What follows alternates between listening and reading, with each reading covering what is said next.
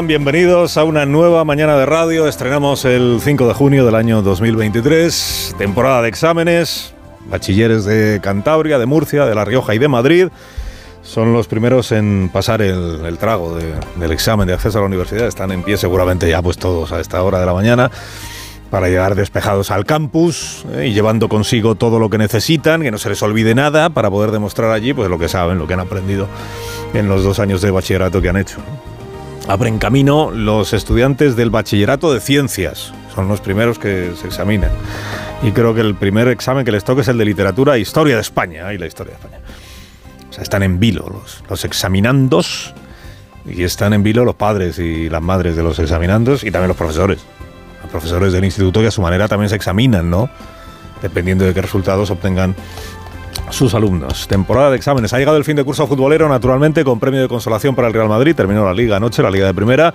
El Madrid ha quedado segundo por delante del Atleti. La Real estará en Champions, como el Sevilla. El Valladolid estará en segunda división, como el Español y el Elche. Osasuna disputará una competición europea, que es esto de la Liga Conferencia, el año que viene. Y, qué más. Ay, que ha llegado al final de su carrera deportiva en España, Benzema el adiós de un clásico. Ya no jugará el año que viene en el Madrid porque le está esperando Arabia Saudí con una super oferta que le han hecho que rompe cualquier posibilidad de que el Madrid pudiera igualarla. Bueno, luego nos contará Edu García. Y llega el fin de semana, eh, y llega el fin de curso, más que el fin de semana, el fin de curso político, porque aquí también hay exámenes.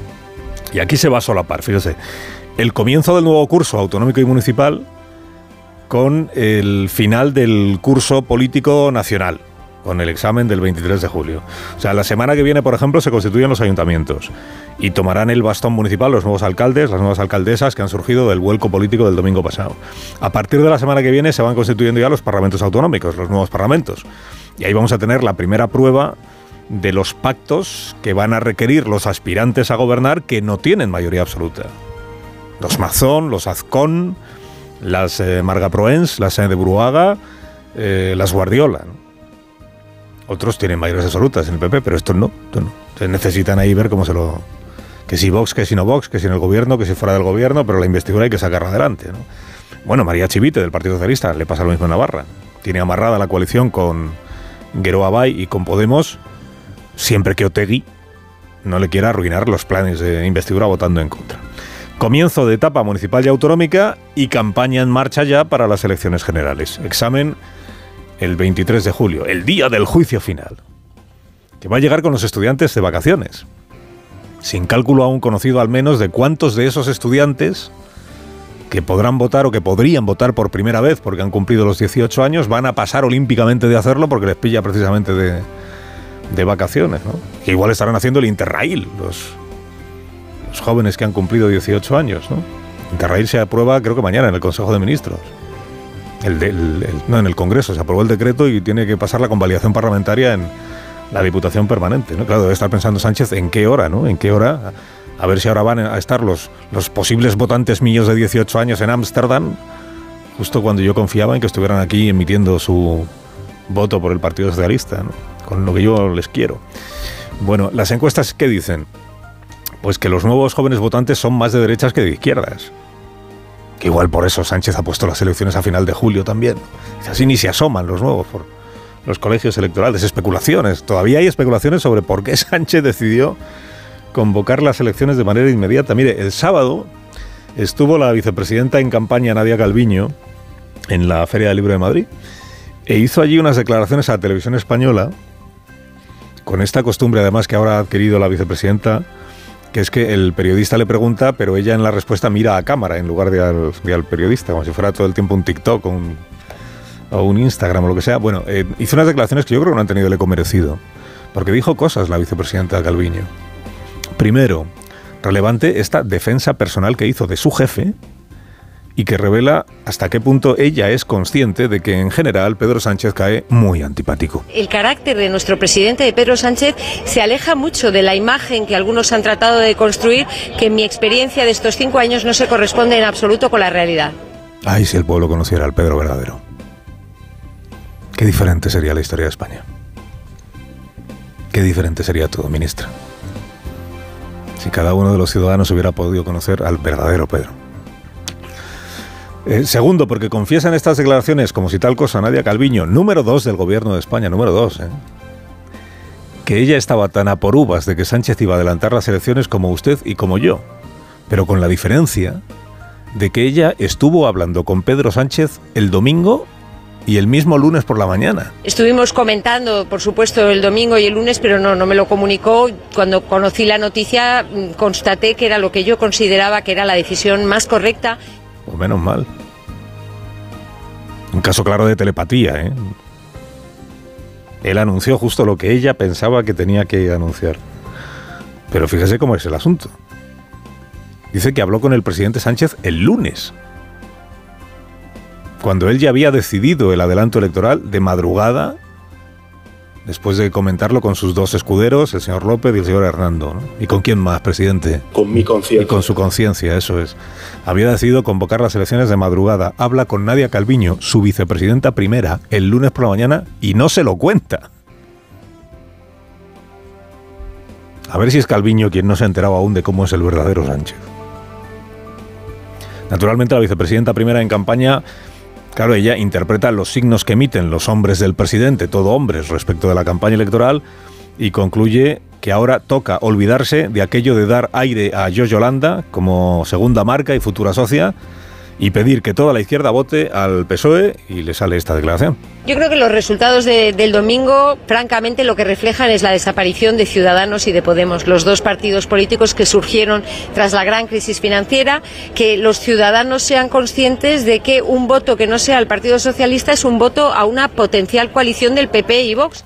Bueno, a Podemos lo da por extinguido. Mañana tendrá delante en el Consejo de Ministros a Irene Montero y a Yone Belarra y pensará Nadia Calviño que son como Nicole Kidman en los otros, ¿no? Ahí si ellas supieran que ya están enterradas, las de Podemos. Pero es que a Yolanda Díaz la retrata como un estorbo para la izquierda. O aún peor, como una esperanza para las derechas. O sea, este es el nuevo mensaje. Votar a Yolanda es votar a Abascal. Que lo sepa la vicepresidenta segunda. Ha pasado de ser la aliada natural y necesaria para reeditar el gobierno de coalición progresista a ser la aliada encubierta de Vox para que el gobierno de coalición progresista no salga adelante, no se pueda reeditar. Mira, hay que entender que los hombres del presidente dan tantos bandazos en esto de las tácticas electoreras que claro, están los ministros y las ministras a, ver qué cae hoy, a ver qué toca decir hoy. Tampoco es que a Nadia Calviño a estas alturas vaya a costarle mucho desearle la peor de las suertes electorales a Yo, a Yo. Las han tenido tiesas toda la legislatura. ¿no? Pero claro, a ver cómo ahora adaptas este nuevo mensaje que dice, no, todo lo que decíamos hasta la semana pasada, que, oh Yolanda, oh Yolanda, oh Yolanda, lidera por Dios sumar y salva el gobierno de coalición, ahora es todo lo contrario, ahora es, no se le ocurra a usted votar a Yolanda Díaz. El que se da por fin y quitado ya es Alberto Garzón en un arrebato de realismo. Se ha quitado en medio a sabiendas de lo caro que está colocarse en un buen puesto en las futuras listas, estas que están intentando pactar Sumar y Podemos la coalición que se llamará Sumar Podemos o Podemos Sumar o como se acabe llamando. Mucho mejor irse uno que esperar a que le inviten a dejar paso al siguiente.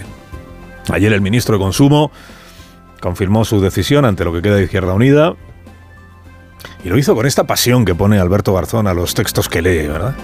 Reclamando ilusión a, a los candidatos a las generales. Con esta pasión tan tan de notario a última hora del día, deseando cerrar ya la oficina e irse a casa. En todo este proceso he aprendido mucho y de ahora en adelante seguiré trabajando en volcar este conocimiento adquirido en el proyecto colectivo. La magnitud de los retos que tenemos por delante, junto con el mensaje que se expresó en las urnas el pasado domingo, nos obligan a actuar de una manera audaz, creativa, responsable y generosa. No hay ni un minuto que perder. Por supuesto, seguiré trabajando para hacer a Yolanda Díaz presidenta del país. Pues a seguir trabajando, Alberto. Trabajar y trabajar y trabajar.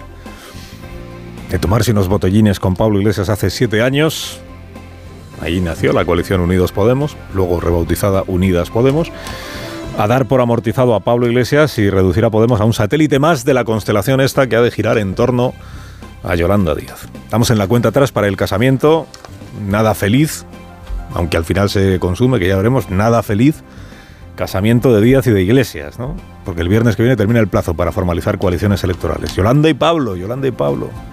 La pareja que una vez pareció feliz, lo pareció, y cuya historia empezó a torcerse el día que ella empezó a ejercer la vicepresidencia que él le había dejado en herencia Y él se tomó muy a mal que se le emancipara, él reconvertido en propagandista sonoro. Y luego ya se terminó de torcer cuando el solo sí es sí naufragó con Irene Montero dentro y Yolanda se puso de perfil en lugar de cerrar filas con la ministra de Igualdad contra los jueces que no sabían aplicar aquella ley extraordinaria. Verdad que luego cuando llegó la hora de votar en el Congreso, eh, Yolanda Díaz votó que la ley se quedara como estaba porque no veía motivo para tener que corregir lo de las penas a los agresores sexuales. Pero bueno, sobre aquello se ha esforzado la vicepresidenta en correr un tupido velo, ¿no? Y en que no se le recuerde mucho. Bueno, temporada de exámenes les decía, las encuestas sostienen que en el mejor de los casos Yolanda conseguiría empatar con Pablo Iglesias en 2019. O sea que estaría ahí en torno a 35 escaños. Nada que ver con el Podemos de 2016, fue aquel que superó los 70 diputados y trató de tú a tú al Partido Socialista. Ahora los socialistas aspiran a la absorción total y a llevarse por delante, ¿quién nos ha visto y quién nos ve? A Yolanda Díaz. Carlos Alsina en Onda Cero.